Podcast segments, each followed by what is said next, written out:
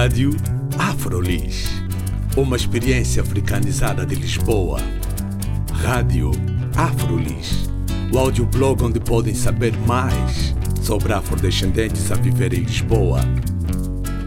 Visitem também a nossa página de Facebook, Rádio Afrolis. Olá, bem-vindos e bem-vindas à Rádio Afrolis. O meu nome é Carla Fernandes. Hoje tenho como convidada Miriam Taylor. Ela hoje vai falar como organizadora do primeiro colóquio de Nós, Capacitação, Diversidade e Inclusão.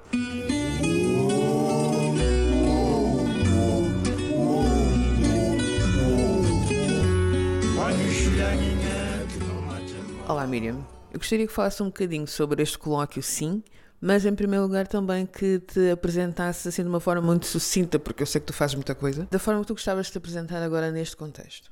Neste contexto, olha, o, o Boal, quando perguntava por mim, perguntava assim: cadê a portuguesa angolana que vive em Londres e quer ser brasileira? Não é? Isto vai um bocadinho ao encontro daquela tua noção da afro-lisboeta e, uhum. e do afropolitanismo da Taya Selassie. Não é? Nós... A localidade, não é? Diz-me de onde é que eu sou local. Exato. Eu, eu sou, eu sou, sou a Miriam, sou uma, uma coleção de, das experiências, ou a coleção das experiências todas que vivi até aqui. E tento afirmar-me em cada espaço e em cada experiência. E neste espaço agora que nós que tu estás a criar, que me pareceu muito interessante também uh, e abrangente, e que é algo que tanto a cidade de Lisboa como mesmo o território português e muitos outros precisa, uh, que é este o colóquio. Nós, que tu também uh, sentiste a necessidade de dizer que poderíamos tentar ter uh, como ou referimos ele como We Colloquium, que é na realidade o nome da, da página, né, do domínio.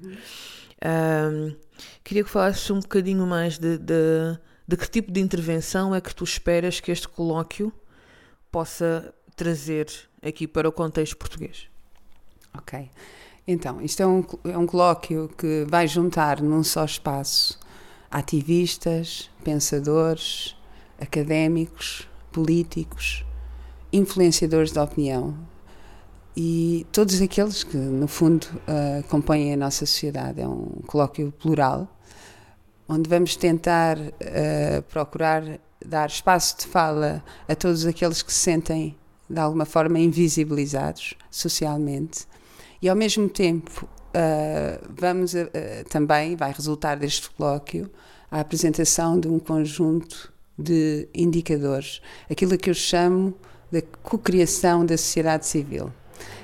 Agora vou-te dizer rapidamente como é que se como é que nós dividimos uh, o tempo no colóquio. Portanto vão ser quatro dias. O primeiro dia é só um teaser e é o welcome e vai acontecer no British Council é o dia 28, não é? É dia 28 ou dia 31? Exatamente, 28 de maio a 31. Uh, os, os, os, três dias seguintes serão no ISEG.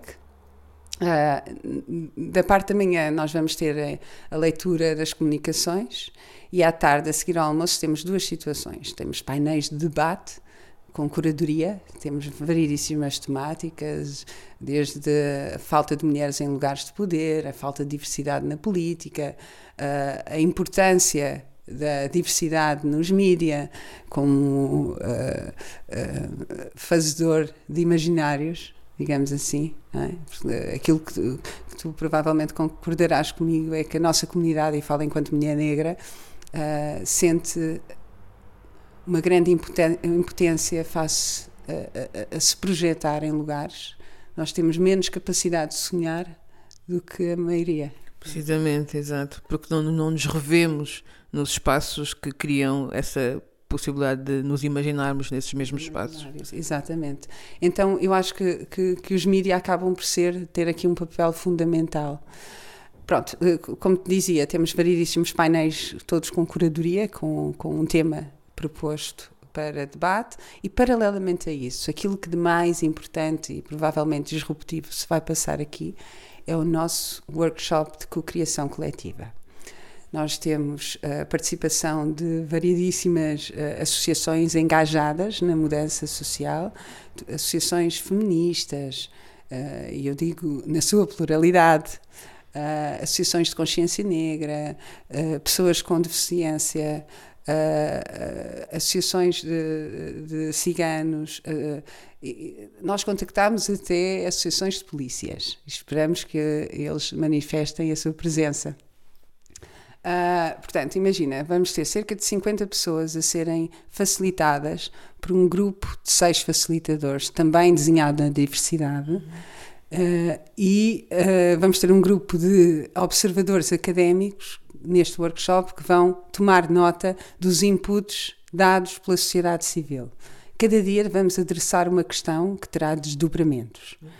E procuramos resolver essa questão em think tank slash focus group, uhum. por forma uh, que no final, fim do colóquio, preparamos um, um, um dossiê com todos estes indicadores. Portanto, posteriormente a Comissão Académica irá elaborar um paper final com, com, com todas estas reflexões uhum. e estes indicadores nós vamos entregá-los não só ao governo, como a cada um dos partidos, como sendo a demanda social. Eu acho que isto talvez uh, seja o que de mais uh, disruptivo uh, irá acontecer no caso deste colóquio. E a nossa ideia é fazer com que este mesmo colóquio aconteça todos os anos nos próximos anos. Nós gostávamos de transformar uh, Portugal no, no, no, centro da reflexão sobre a diversidade e a inclusão. Por que tu achas que Portugal seria um espaço interessante para fazer isso? Porque seria uma forma de fazer o percurso inverso. Portugal uh, herda da história a responsabilidade de ter contribuído para que muitos milhões de pessoas fossem deslocados, não é? com a intensificação do, do mercado eh, das pessoas escravizadas. Um, e eu acho que tem, por isso, uma responsabilidade acrescida de chamar para si uh, estes pontos de agenda: diversidade e inclusão, que são essenciais para o bom funcionamento de qualquer qualquer comunidade. Os convidados que, tu, que esta conferência vai receber e aos quais nós vamos ter a oportunidade de ouvir um, são de diversas áreas, não é? Uhum. Mas também de diversos países. Nós temos 15 países representados, representados uh, pessoas com diferentes uh, áreas, como tu disseste bem, pessoas ligadas à tecnologia, pessoas ligadas à, à, academia pura e dura, pessoas ligadas à política, pessoas ligadas à moda. Por exemplo, o Armando Cabral, que não seria naturalmente óbvio, uh, que manifestou interesse em estar presente enquanto empresário e alguém que lutou muito dentro de, daquela que é a sua, a sua indústria para uma maior uh, representatividade, uh, jornalistas, uh,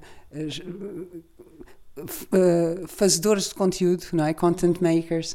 No fundo, o desafio foi lançado a. Eu, eu, eu, convido também a deixar a fazer aqui um bocado de name dropping. Eu sei que muitas vezes as, as pessoas não querem fazer isso porque têm medo de deixar algumas pessoas de fora, hum, mas acho também assim interessante para. Hum,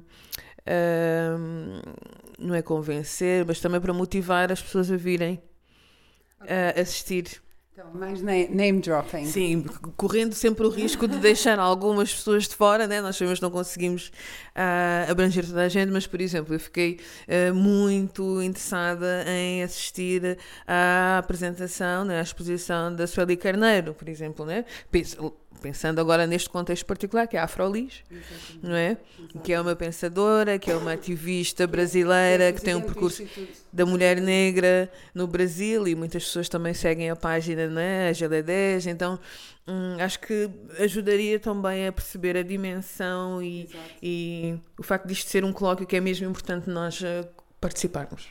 Sim, disseste bem, a Sueli e, e tantos outros nomes que eu tenho muita pena não os conseguir nomear a todos a Carla, a Carla Fernandes também. Carla Fernandes da Afrolis. Também vai participar, a Cristina Roldão, a Maria Gil.